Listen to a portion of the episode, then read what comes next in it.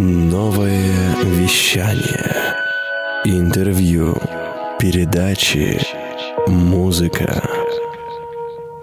Добрый день, я Татьяна Тищенко. В эфире программа про здоровье и здравомыслие. И сегодня у нас в гостях Анна Петровна Шевякова, наш заведующий отделением гинекологии клиники 1 плюс 1, врач ультразвуковой диагностики, врач-акушер-гинеколог, гинеколог-эндокринолог, мамолог, специалист по грудному вскармливанию, эксперт по интимной пластике. На этом закончим, иначе весь эфир мы будем просто перечислять ваши все регалии. Добрый день. Добрый день. Во-первых, э, во первых строках письма, так сказать, выражаю вам огромную благодарность от ваших пациентов, потому что э, мы традиционно задаем вопросы в Инстаграме, за какой вопрос вы хотите задать доктору. Ну, там действительно были вопросы, мы сейчас на них ответим. Но 70% э, ответивших э, выражали просто благодарность.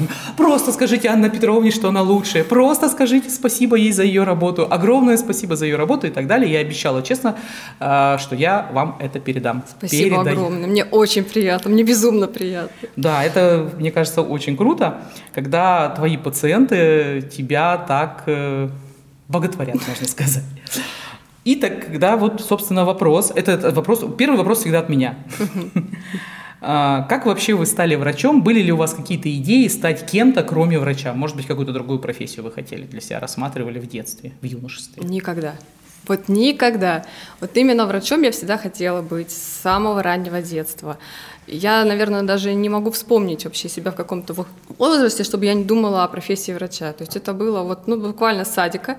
Я точно знала, что буду врачом. Хотя у меня в семье ни одного доктора, ни одного врача. Я не знаю, как я пришла к этой мысли. Ну, как все дети любят лечить, наверное, там своих э, кукол, животных, не знаю, вот как-то так. А я к этому пришла и, и не отступала от этой идеи. И так шли, шли, Так шла, шла, шла. А и... почему именно врач-акушер-гинеколог?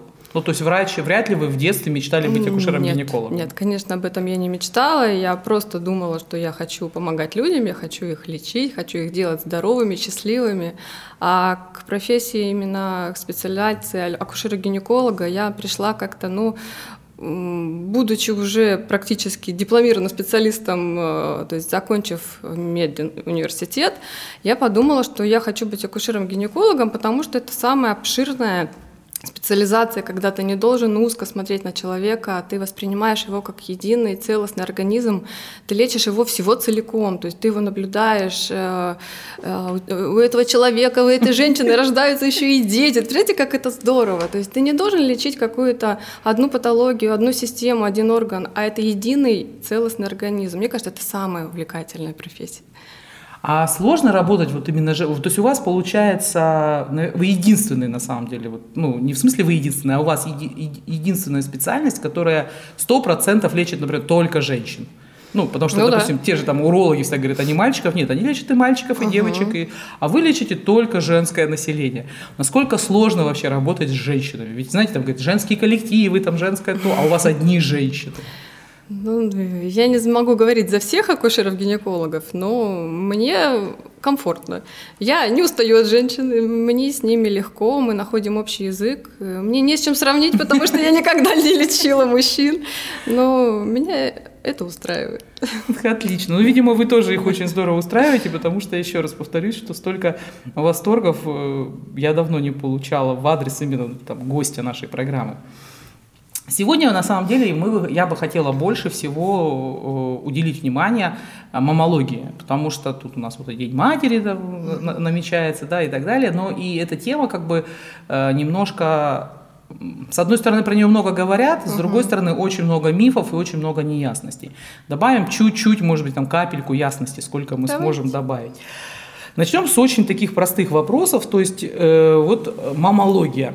Самые две популярные, скажем так, специальности – это онколог, мамолог, хирург, кстати, мамолог, uh-huh. как выяснилось, вот я тут, э, мне кто-то там написал, что есть хирург-мамолог, и акушер-гинеколог, который uh-huh. тоже имеет специальность мамология. Какая между ними разница, к кому обращаться в пер, первично uh-huh. и, ну, Вообще, зачем столько много мамологов? Различие именно э, в том, что э, хирурги онкологи, либо просто онколог, мамолог, они занимаются узловыми образованиями, то есть это очаговое образование в молочных железах. А гинеколог, мамолог, он может наблюдать диффузные изменения. То есть это мастопатия, дисгормональное состояние молочных желез, а, какие-то просто болезненные ощущения молочных желез перед месячными, которые беспокоят почти всех женщин. А, то есть если мы подозреваем очаговую патологию под вопросом онкология или еще что-то, это онкологи, это хирурги, а, но не акушеры, гинекологи, мамологи. То есть мы не имеем права это наблюдать, но мы можем это выявлять и донаправлять дальше. Угу. Ну вот по большому счету разница именно в этом. А вы так сказали, а скажите, в норме вообще э, молочные железы могут болеть перед э, месячными? Они в норме могут болеть перед месячными, но э, здесь надо углубляться. То есть вообще, в принципе, почему у женщины раньше, например, не болела грудь, а сейчас она стала болеть? Э, в норме она может нагрубать в связи с тем, что происходят гормональные всплески, там, если глубоко вдаваться в эстрадиол и в прогестероны, я сейчас эту лекцию, конечно, читать не буду. Не надо. Э, да, но, то есть в норме она может болеть перед месячными, но если с женщиной раньше такого не, не случалось, а это стало сейчас, то нужно разбираться обязательно. Отлично. И вот как раз был вопрос, что если на участке нет мамолога, ну, видимо, угу. человек наблюдается в поликлинике, но грудь беспокоит, ну, что-то угу. там, к кому обращаться? Ну, если это поликлиника изначально, это терапевт. Терапевт имеет право сам и должен осматривать женщинам грудь и до направлять дальше. То есть это направление обязательно на УЗИ молочных желез, либо маммография женщинам после 40 лет. Но изначально может терапевт, угу. либо хирург. Либо акушер-гинеколог. Либо акушер-гинеколог. То есть, в принципе, любой врач, главное дойти до врача. Конечно. Понятно. Есть уплотнение в груди, но оно совершенно безболезненное. Нужно ли обращаться к мамологу? Обязательно. Любое уплотнение молочной железы требует дообследования. А главное обращать внимание, когда это уплотнение возникло. То есть могут быть мелкие уплотнения, допустим, перед месячными. Это все зависит от развитых долек в молочных железах, от тех же самых всплесков гормон, на гормонов. Поэтому э, если вы обнаружили у себя какое-то уплотнение, надо еще раз грудь посмотреть в первую фазу цикла. То есть сразу так, после месячных, тех, с 6 кто... по 12 день менструального цикла, самообследование молочных желез. И если вы все равно чувствуете какие-то узловые уплотнения, обязательно обратиться к доктору и сделать УЗИ молочных желез. Э, здесь уже дожидаться следующего цикла или уже обратиться, вот когда обратиться получится? сразу. Когда получилось, да, тогда обратиться. Да. Понятно. А, а вот прекрасный вопрос э, от э, беременной женщины. Нужна ли консультация мамолога беременным женщинам? Если э, грудь была обследована до беременности, в ней никогда не было выявлено никакой очаговой патологии, в принципе патологии молочных желез, и женщину ничего не беспокоит, обращаться не обязательно. А, если знает женщина, что у нее была, допустим, мастопатия, были кисты, фиброаденомы, а, желательно обследовать грудь во время беременности, смотреть, наблюдать, что происходит с, фибро... с фиброаденомами во время беременности. Угу. Ну, наверное, вот так. Отлично. Теперь вот огромный пласт вопросов на самом деле про грудное вскармливание. То есть вот такой скоро вы у нас эксперт по грудному вскармливанию или как это называется? Консультант. Там, консультант, да, там какой-то там чего-то там ассоциаций. Вот вопрос. Бывают ли противопоказания для грудного вскармливания? Ну, это крайне редкая ситуация. То есть противопоказаний как таковых не существует. В основном это ну, либо недоношенные дети как с экстремально низкой массой тела, у которых еще нет э, как такового сосательного рефлекса. Это может быть противопоказанием, потому что ребенок полноценно не будет тогда сосать грудь, хорошо питаться, естественно, не будет набирать вес. А, какие-то противопоказания со стороны матери, например, инфекционные воспалительные заболевания, которые требуют антибактериальной терапии. И то сейчас не все антибиотики, а, на фоне которых запрещены, запрещено грудное вскармливание, есть антибиотики, с которыми разрешено грудное вскармливание. Поэтому здесь решает лечащий доктор, можно кормить грудью или нет. Ну, то есть mm-hmm. до момента родов мы не можем определить, что нет, это будет какое-то противопоказание. Нет. А вопрос такой, э, ну, они какие-то есть, видимо, специальное обучение по грудному вскармливанию. Когда лучше проходить такие обучения? До беременности, во время беременности или уже когда в роддоме, либо когда родил там ребенка? Лучше их проходить во время беременности, потому что до беременности сам человек еще не знает, надо ли ему это вообще и в принципе будет ли он кормить грудью. А после родов уже не до этого, там уже надо непосредственно заниматься этой, этим делом. Поэтому лучше это делать во время беременности, подготавливать молочные железы, знать, что делать, как правильно делать, что делать, если что-то пошло не так. То есть э, лучше во время беременности. Во время беременности. А с какого там триместра, условно говоря? Вот не это важно? здесь не важно, можно хоть в каком, на каком сроке. А, главное сильно не стимулировать соски, то есть не, практику не применять, изучать теорию. Ага, понятно. А то есть там занятия, они прям с практическими какими-то а, штуками? Бывают с практическими, но чаще всего такие вот консультанты они проводят с беременными, с кормящими, то есть уже приводят на практику кормящих матерей и показывают на живом материале, как, живом? как это делается. Понятно. Мне нравится, кстати, это выражение «живой материал». Первый раз мы услышали, кстати, у детского хирурга это в программе, когда он сказал «Дети, ну это же так интересно, это же такой живой материал интересный». Ну это прям круто. Так, а, вот вопрос, кстати, очень классный, мне такой очень понравился. До какого возраста рекомендовано грудного вскармливания? Потому что здесь я слышала там каких-то каких только идей не слышала там. Идей очень много на самом деле, а, и по рекомендации ВОЗ э, это до двух лет, но как правило это 6 месяцев-полтора-два года, не больше двух лет, а, потому что, во-первых, нет будет уже как таковой пользы и для ребенка, и нет пользы для молочных желез матери повышается незначительно, но повышается риск рака молочной железы. Поэтому кормить надо определенный срок, не меньше 6 месяцев. Это тогда происходит защита протоков от, опять же, рака молочной железы и не более двух лет. Ну вот это самый оптимальный срок. Еще хочу сказать из практики, а, если мы э, разрешаем маме кормить больше полутора лет, потом сложнее отучить ребенка от груди. То есть самый лучший это год-полтора. То есть уже психологический, психологический да, вопрос. Да. А, всем известно, что наступить беременность может даже при кормлении грудью. А можно ли продолжать грудное вскармливание при беременности? Можно. Противопоказаний как таковых не существует, а, но опять же с оговоркой. Если нет противопоказаний со стороны матери, например, угрозы выкидыша, когда мы не хотим сокращения лишних э, самой матки, потому что во время кормления грудью происходит выделение гормона окситоцина, который способствует сокращению матки. Это незначительно, но может увеличить риски угрозы прерывания беременности, поэтому если есть э, повышенный тонус, например, или рекомендация от акушера-гинеколога не кормить, только в этих случаях, но это крайне редкая ситуация, как правило, разрешается. Угу. Круто. То есть, получается, э, кормишь, кормишь, рожаешь и продолжаешь дальше кормить второго ребенка. Да, но чаще, опять же, из практики скажу, что происходит это где-то недель до 20-22, потом как-то дети сами по себе почему-то отказывают от грудного вскармливания. А, может быть, по, месту, по мере того, как растет матка, увеличивается живот, и маме уже не так удобно кормить малыша. И есть небольшие гормональные изменения, когда молоко может меняться по вкусу, и дети иногда отказываются. То есть угу. Прям до родов это редко происходит. Вот так вот, да? То есть практика говорит о том, что не бойтесь, продолжайте кормить, и да. там уже все сложится и получится. А, вы уже чуть-чуть затронули этот вопрос о том, что насколько грудное вскармливание может быть полезным для женщин, что оно снижает риск некоторых заболеваний. Потому что про детей понятно, там угу. целые огромные исследования, что ребенку очень уникальное сильно... по составу. Уникальное по составу и так далее и тому подобное. Есть такое, да. Для, для мамы. Для мамы это тоже очень хорошая польза, потому что молочные железы, они до периода грудного вскармливания недоразвиты, то есть в плане протоков.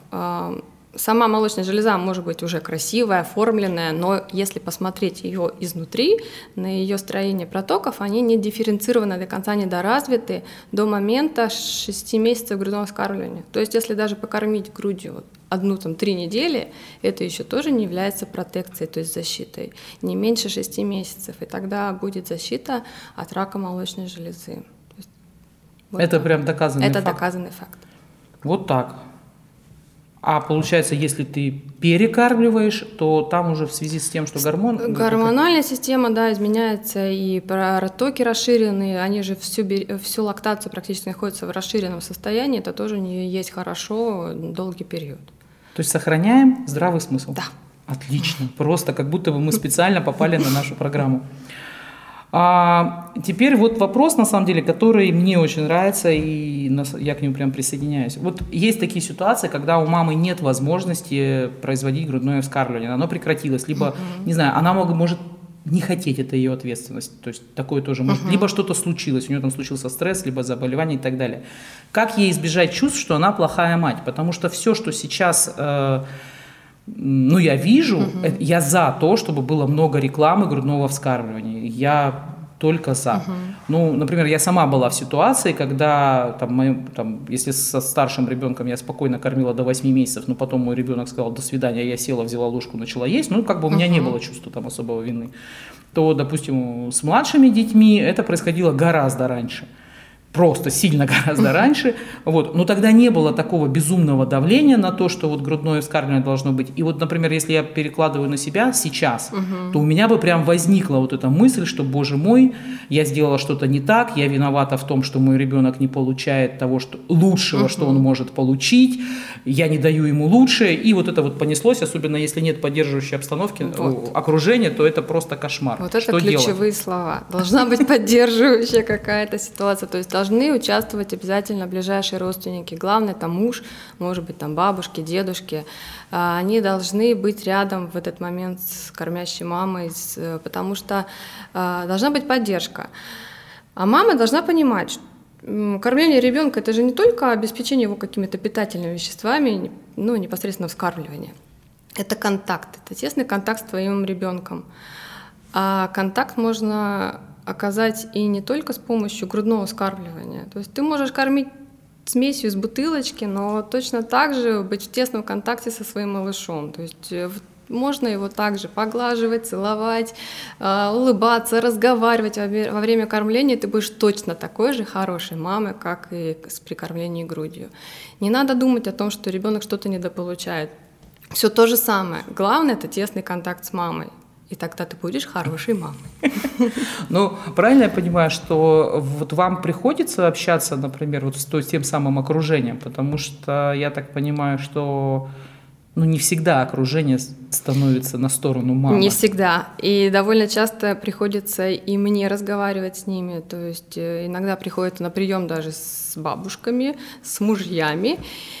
И проходим прям беседу, объясняем, что ну, если нет такой возможности выкормить ребенка грудью, страшного в этом нет абсолютно ничего. Вырастают точно такие же здоровые, счастливые, успешные дети и на искусственном вскармливании. То есть все равно должна быть поддержка, в первую очередь, в семье.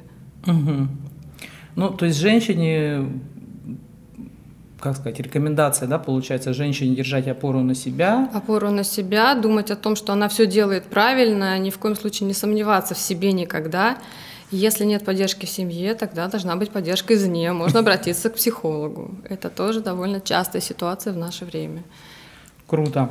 А, в продолжение темы, все-таки, если мы хотим, все-таки, вот одна из причин, э, мы не можем кормить грудью, потому что молока мало, да, ну его там угу. не хватает а, самая популярная чай с молоком. Реально ли это помогает? Нет.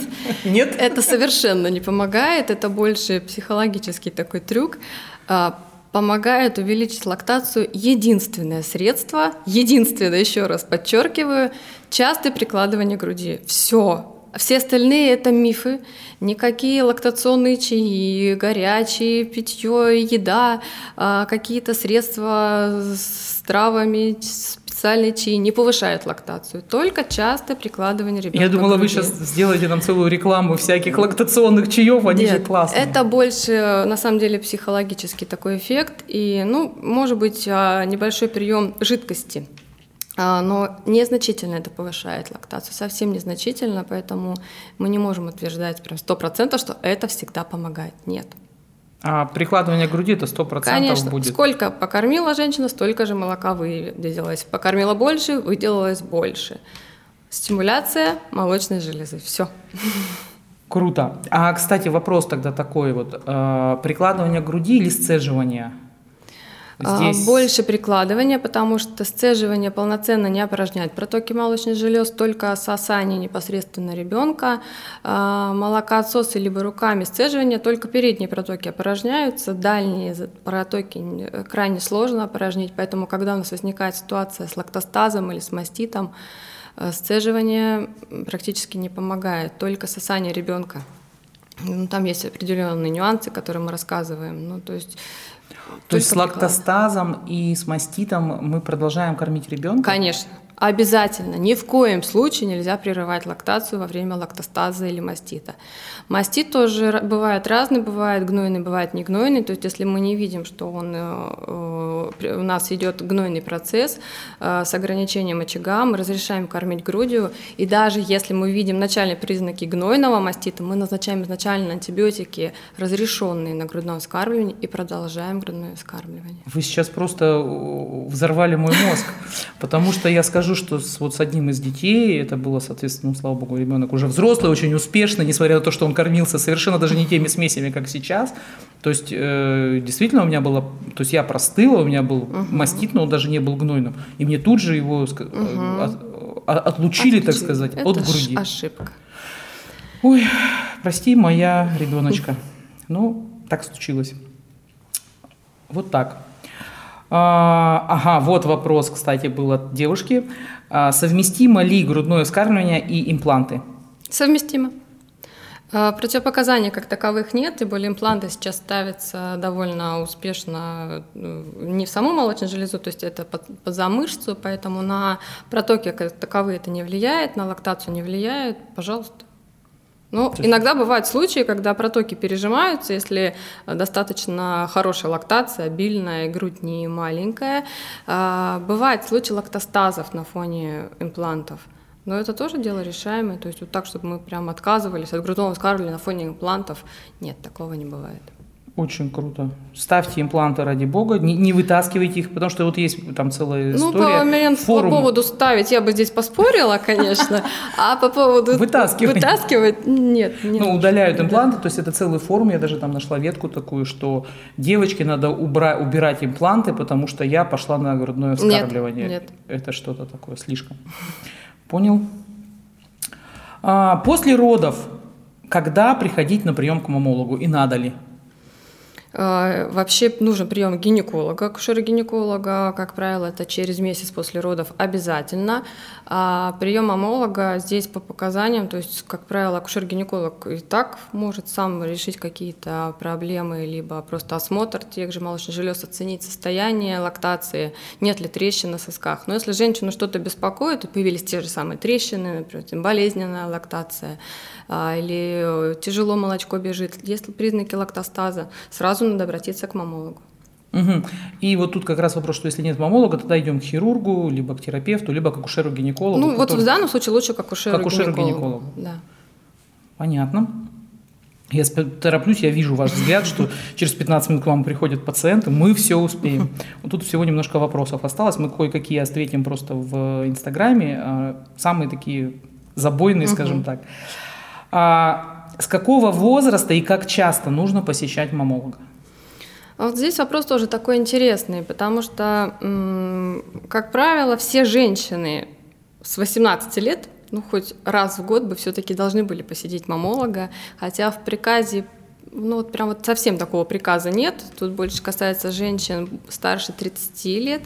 После 30 желательно показываться. Но я думаю, что лучше все-таки с 18 хотя бы раз в год УЗИ молочных желез делать всем.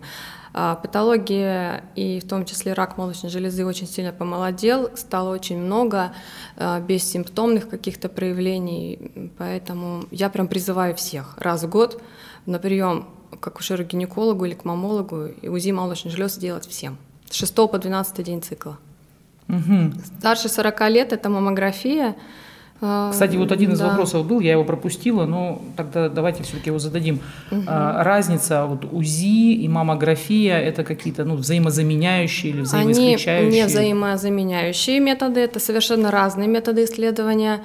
Чем они отличаются? Ну так, если простым языком говорить, УЗИ мы делаем почти всем э, и осматриваем строение молочной железы, оцениваем. Маммография делается женщинам, у которых преобладает жировая ткань. Ну, если вот прям простым языком. Потому что если мы сделаем молодой женщине маммографию, мы не увидим там ровным счетом ничего. Там будет все белое, потому что железа плотная, и никакой информации мы не получим. Поэтому, как правило, назначается на после 40 лет, когда есть уже преобладание жировой ткани. Но так происходит не у всех. Поэтому мы изначально начинаем с УЗИ, а дальше определяемся, нужно делать маммографию или не нужно делать маммографию. А, бывает так, что у женщины достаточно развита жировая ткань и в 30-35 лет, и мы можем назначить и в 30-35 иногда маммографию угу. для исключения какой-то очаговой патологии. То есть маммография – это скрининг рака, когда мы ищем плотную какую-то очаговую патологию в молочной железе. УЗИ – это диффузные изменения, это мастопатия, это кисты, расширенные протоки. Вот в этих случаях.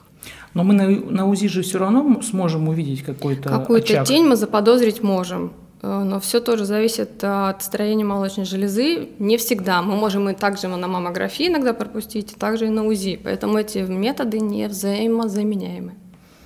Понятно. А рекомендуете ли вы какие-то витамины, может быть, БАДы, ну вот женщинам принимать, вот у нас в Сибири сейчас осень, Эту тему можно развивать долго. Я думаю, что здесь прямой эфир на полтора-два часа как минимум. Мы, мы, мы сейчас только затрагиваем поверхность. А так, конечно, я рекомендую э, желательно перед этим хотя бы минимум какой-то анализов сдать, посмотреть вообще, есть ли дефицит тех же самых э, ну, каких-то микроэлементов в организме, чтобы Какие определиться. самые вот, ну, популярные, Ну, самые, если прям так, так must-have, must таким да. прям сейчас популярным словом сказать, это омега-3, а есть такой анализ, есть, правильно? Же? Э, да, есть, э, значит, это сдача на анализа на железо. Э, тоже я бы сюда внесла это как must такой анализ. То есть препараты железа, витамин D, естественно, общий анализ крови. Вот это такие, наверное, прям основные. Витамин Б может быть, да? Витамин Б, но витамины Б проверить в организме сложно, ну не очень информативный анализ. Максимум это B12 и фолиевая B9. Все, наверное, вот так. Угу. Ок, и, соответственно, если они... Если они повынижены, мы назначаем препараты, специальные нутриенты, то есть это нутрицептики. А, бывают случаи, когда они повышены. Редко, но бывает. Поэтому и требуется сдача этих анализов перед назначением БАДов либо витаминов. Э, редкие, но стали вот прям случаи, особенно сейчас новой коронавирусной инфекции, мы видим, что какие-то определенные витамины уже повышены в организме, и принимать их не стоит. Ух ты! То есть, а мы же привыкли, что осень нужно начать принимать да. витаминки. Не нужно витаминки принимать, если не, по, не посоветовался с доктором а до, и не сдал анализы. Ну, анализы же можно самостоятельно сдать, не обязательно направление можно, от врача. Да, конечно. Супер. О, вопрос огонь. Я очень люблю загорать топлес, а подруга говорит, что это вызывает рак. А в интернете очень разная информация. Какая, что вы скажете? Ну, то есть, видимо, все-таки как это, границы открылись, и вопросы пошли уже интересные. А, здесь э, можно рассматривать причину тоже с разных сторон. То есть, э, если рассматривать ее как дерматологи, например, то, конечно, загар топлес не рекомендуется, потому что повышается риск рака кожи, меланомы, а, вообще воздействие прямых солнечных лучей на открытые участки тела долго не рекомендуется. А, с точки зрения мамолога, прям прямых доказательств, что это вызывает рак молочной железы, ну, есть такие исследования, но прям под прямых доказательств нет. А, но слизистая ореолы соска, она очень тоненькая, она очень чувствительная, и можно получить ожоги а, после этого даже зуд, трещины на сосках, ничего приятного в этом, поверьте, не будет. И, наверное, я все-таки скажу, что я не рекомендую загорать топлес на открытых солнечных лучах. Ну и, соответственно, в солярии тоже, да, тогда? В солярии тоже прикрываться хотя бы там стекини, как минимум, должно что-то быть на груди. Супер, смотрите, мы просто герои, мы успели фактически, вот у нас осталось там 3-5 минут до вашего, для того, как вы добежите до своего приема, э, чтобы вам продолжали делать да, комплименты ваши пациенты. И очень прошу пожелания радиослушателям радиослушателям и радиослушательницам? Я пожелаю в первую очередь, естественно, здоровья, А, цените своих близких, цените себя, любите себя и своих близких и проводите как можно больше времени своими родными. Любите их всех. И, сохранив здоровье, для сохранения здоровья приходите на приемы к Анне Петровне, потому что, судя по всему, там что-то что она там такое делает, что потом люди в, восхи, в восхищении пишут Приходите. ей приятное. Всем спасибо, до свидания. Мы сегодня очень ударно потрудились, но что делать, люди ждут нас на приемах. Всем до свидания, до следующего понедельника. До свидания. Хочешь больше? Нет, нет, это не реклама ставок на спорт. Заходи на новое вещание .рф. Узнай больше о передачах Liquid Flash и вместе с нами войди в историю нового вещания. Новое вещание .рф.